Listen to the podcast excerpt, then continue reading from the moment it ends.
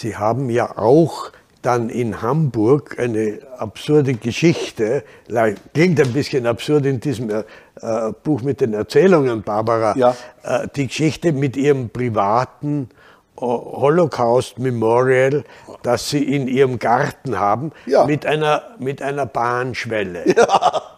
Ja, Ja, naja, der, der, mein- einer meiner neuen Freunde in Israel, Nathan Sach, Ja. das Berliner Judenkind, der inzwischen leider gestorben ist, der war ein bisschen älter Ja. als ich. Aber wir waren ein Herz und ein Sparkassenbuch. Ne?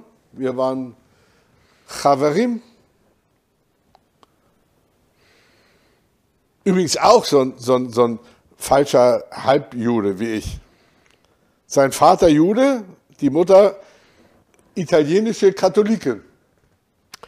Also nach dem jüdischen Gesetz. Nach dem jüdischen Gesetz wurscht, bin ich, ja, ich überhaupt kein Jude. Ja. Und, und, aber nach, nach, nach Herrn Adolf Hitlers Gesetz sind, äh, bin ich, ja, da- das ist übrigens sehr komisch. Aus Hitlers patriarchalischer Sicht ist ja der Mann viel wichtiger als die Frau. Die ist doch nur das Gefäß, in das der Mann seinen Samen äh, äh, spendet. Verstehen Sie? Der Mann ist wichtig.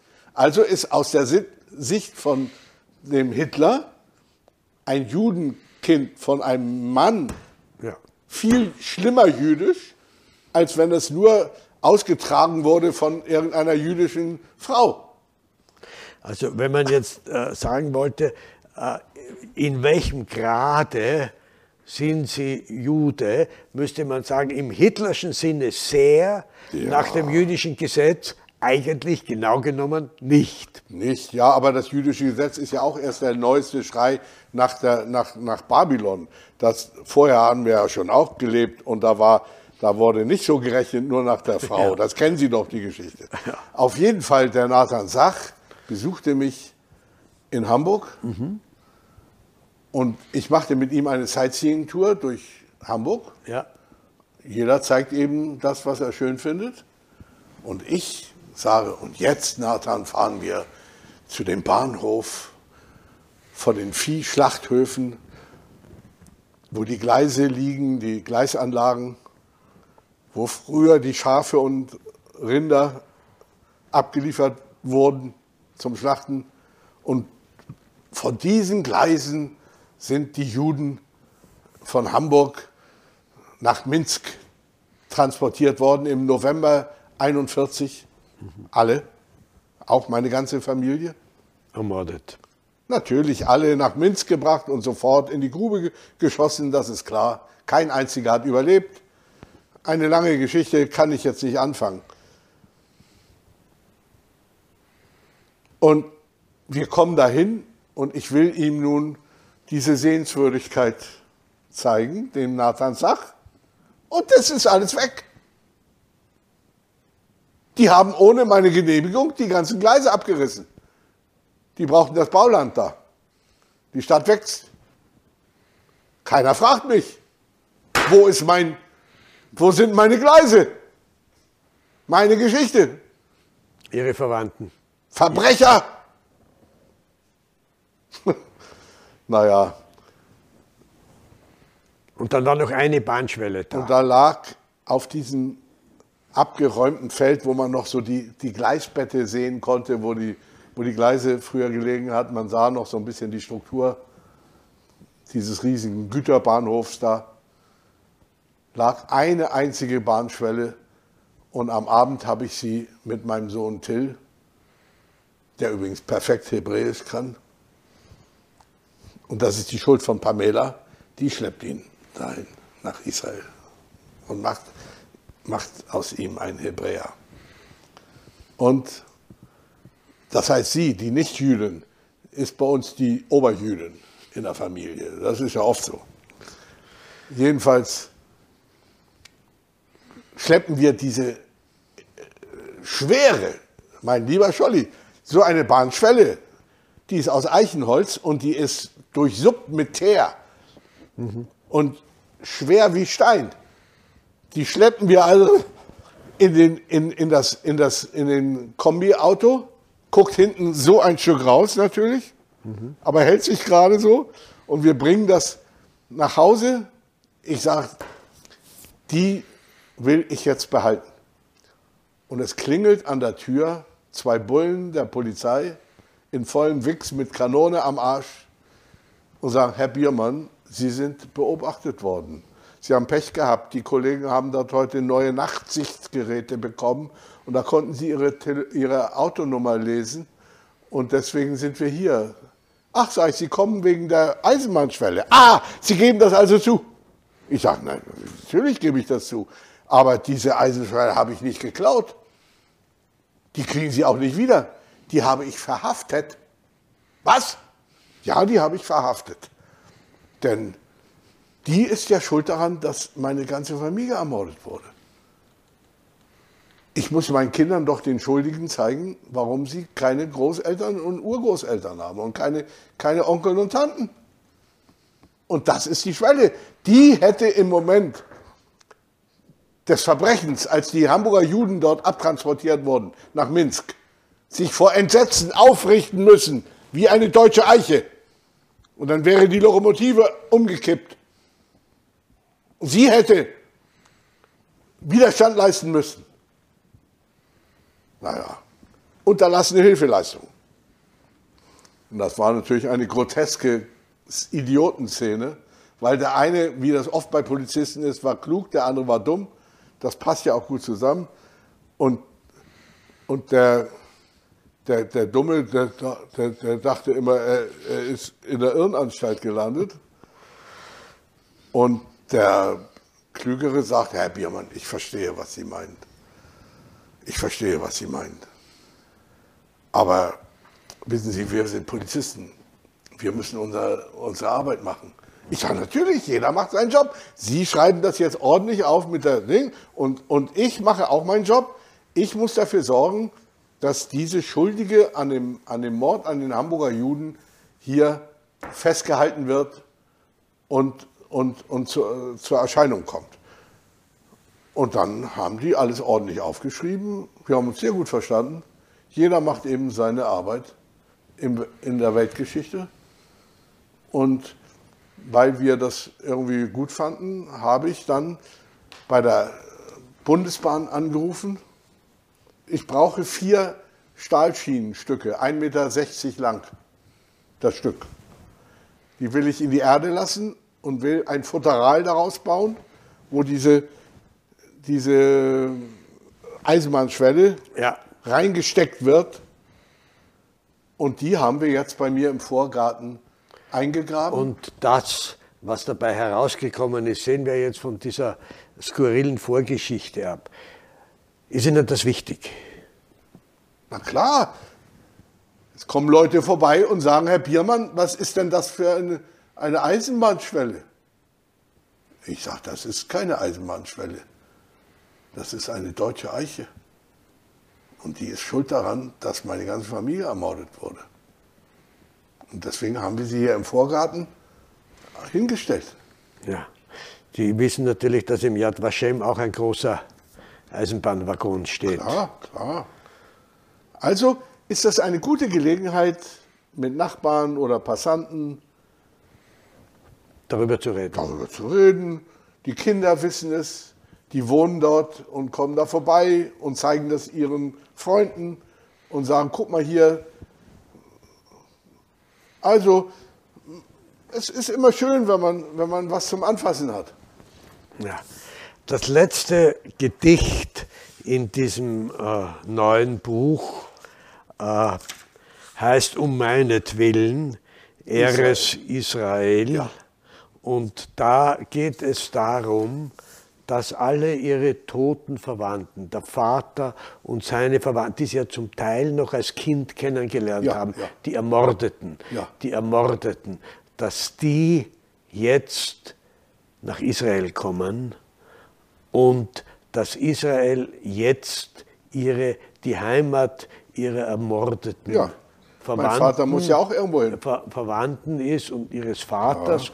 Und in einer gewissen Weise, so habe ich es verstanden, auch weil es der Vater ist, in einer gewissen Weise heißt das irgendwie auch, dass Israel für sie eine Art Vaterland ist. Kann man ja, das so sagen? Das Land meines Vaters. Ich habe die deutsche Muttersprache und mein, das Land meines Vaters ist Israel. Und das ist der Grund, warum wir dort immer wieder unsere Freunde besuchen. Viele sind inzwischen gestorben, weil sie so alt sind, mhm. älter als ich waren. Aber ein Sohn von Ihnen lebt in Israel? Ja, auch. Mein Sohn Felix, der, der, den hat Pamela auch mal wieder, unsere, unsere, unsere Jüdin, in den Kibbutz äh, äh, Shefaim, das mhm. ist im Norden von Tel Aviv. Der wurde dann immer jüdischer und immer jüdischer und jüdischer, als ich eigentlich dachte. Das heißt, er ist orthodox? Ja, dann wurde er fromm bei, bei den Chabad-Leuten da in Hamburg.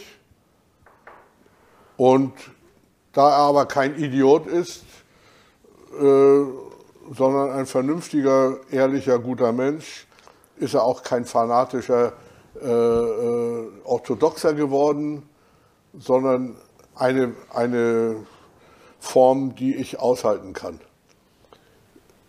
Ich habe längst gelernt, dass es vollkommen egal ist, woran jemand glaubt. Wenn, wenn der Glaube, an welchen Gott auch immer ihn dazu befähigt, ein menschlicherer Mensch zu sein und ein tapferer Mensch zu sein, der sich einmischt in den Streit der Welt und nicht feige ist und auf Seiten der unterdrückten Menschen sich verhält, dann werde ich den Teufel tun, mit dem über Religion zu streiten. Dann werde ich ihn nur froh sein, dass das, woran er gerade glaubt, in welcher äh, Version auch immer, ihn dazu die, ihm die Kraft gibt, sich wie ein Mensch zu benehmen in dieser verrückten Welt. Und mhm. wenn das gelingt, mache ich keine, keinen Religionsdisput. Ich sitze ja nicht wie Gretchen mit Faust im Garten und frage, wie hältst du es mit der Religion? Das heißt, es ist schon klar, dass Sie kein religiöser Jude sind, aber Sie haben sich mehr und mehr damit identifiziert und auch mit Israel. Klar, dazu brauche ich keinen lieben Gott. Dazu reichen meine Leute und meine Lebenserfahrung und mein Erleben all die Jahre mit den Menschen in Israel. Das sind doch keine abstrakten Dinge. Mhm. Dort ist die Familie Katzenelson. Ich habe zwei Jahre meines kurzen Lebens verbraucht, um das größte Gedicht über die Shoah ins Deutsche zu bringen. Katzenelson, das ja. kennen Sie ja, ja. wahrscheinlich. Ja. Naja, hören Sie mal zu. Am Anfang wollte ich dem Arno Lustiger nur einen kleinen Gefallen tun. Der brauchte die, die Schlussapotheose von dem Poem Das Lied von dem ausgehargeten ja. jüdischen Volk von Yitzhak Katzenelson, der in Auschwitz ermordet wurde ja. natürlich. Das sollte ich ihm in, in mein stärkeres Deutsch bringen, weil er das brauchte für sein Buch über jüdischen Widerstand. Mhm. Und als ich den Schluss dieses großen Poems gemacht hatte für Arno Lustiger, wurde ich übermütig und dachte, dann kann ich eigentlich das Ganze machen. Und zum Glück unterschätzte ich. Sonst hätten Sie es nicht begonnen. Aus, aus Faulheit und aus Angst. Das hat mich kaputt gemacht. Ich habe zwei Jahre in meinem Leben. Ah, kommst in die Irrenanstalt. Du lebst mit normalen Kindern in einem normalen Land mit einer Frau und mit Freunden und machst deine Sachen. Und dann liegst du immer mit den Leichen. Zwei Jahre.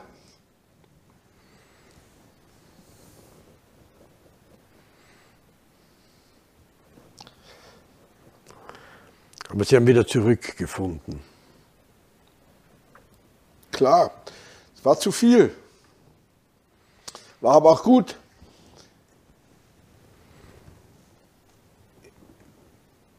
Das Original liegt ja in, ja, in, in, in Lochamea Ghettoot, im Kibbutz der Warschauer Ghettokämpfer im Norden von Haifa.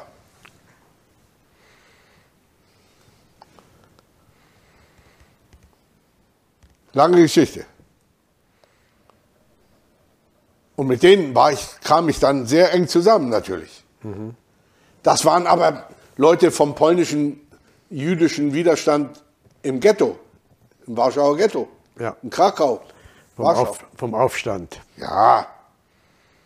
Zuckermann, Ja. all diese Leute. Und die wollten in ihrem Kibbutz kein deutsches Wort hören. Null. Nicht mal übers Wetter.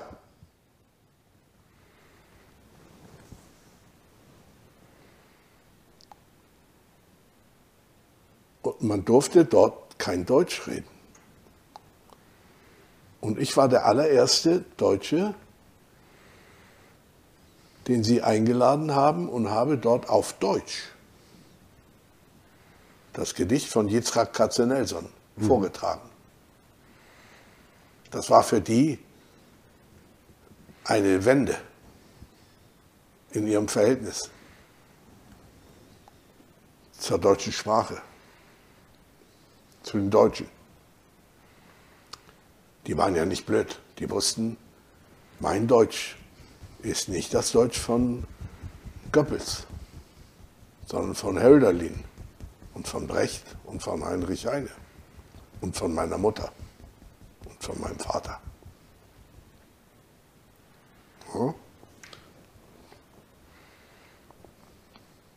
Ich habe eine letzte Frage. Es gibt ein, ein kleines Gedicht, das Sie mir vor ein paar Jahren persönlich gewidmet haben. Und das beginnt mit Nee, du, ich bin kein alter Mann mehr, bin schon ein blutjunger Greis. Könner bin ich, der nicht alles kann mehr, ein Weiser, der wenig weiß. So geht es weiter. Es ist Und? ein Lied. Ist es so? Ja. Blutjunger Greis? Ja. Dafür, dass ich 120 bin, bin ich doch schon noch ganz, Methusalem? ganz schön jung. Nee, Methusalem war Schluss mit 120. Das waren ja 850 Jahre. Wenn die Juden Geburtstag haben, sagen sie ja, das kennen sie ja die Redensart, 120 sollst du werden. Wenn mir das einer sagt, kriege ich immer einen Schrecken und denke, du Idiot, warum soll ich 120 werden? Aber das bezieht sich natürlich darauf, dass Gott mal wieder beleidigt war über die Menschen, weil sie alles falsch machen und sagte, jetzt ist Schluss zur Strafe, wird keiner mehr alt wie Methusalem, 850 Jahre oder was, sondern 120 ist die Grenze. Und, und das ist der Grund, warum die Juden jetzt, wenn sie, wenn sie witzig sein wollen, jemanden, der Geburtstag hat, sagt, 120 sollst du werden. Naja, also es ist schon ein Wunder, dass ich jetzt 86 werde. Nicht schlecht und gerecht. Das finde ich in Ordnung. Aber natürlich möchte man lebendig leben, solange man lebt. Tun Sie ja. Ja, weil ich mit ihnen rede. Und weil sie mich an Sachen erinnern.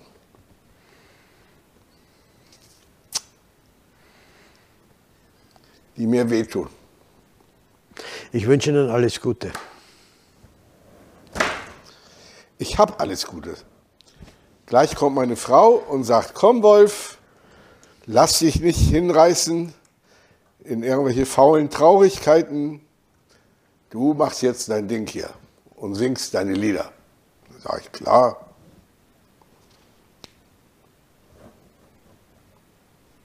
Danke. Eine Produktion von MENA Watch, dem unabhängigen Nahost-Think Tank. Auf unserer Website finden Sie täglich aktuelle Informationen und Analysen. Besuchen Sie uns.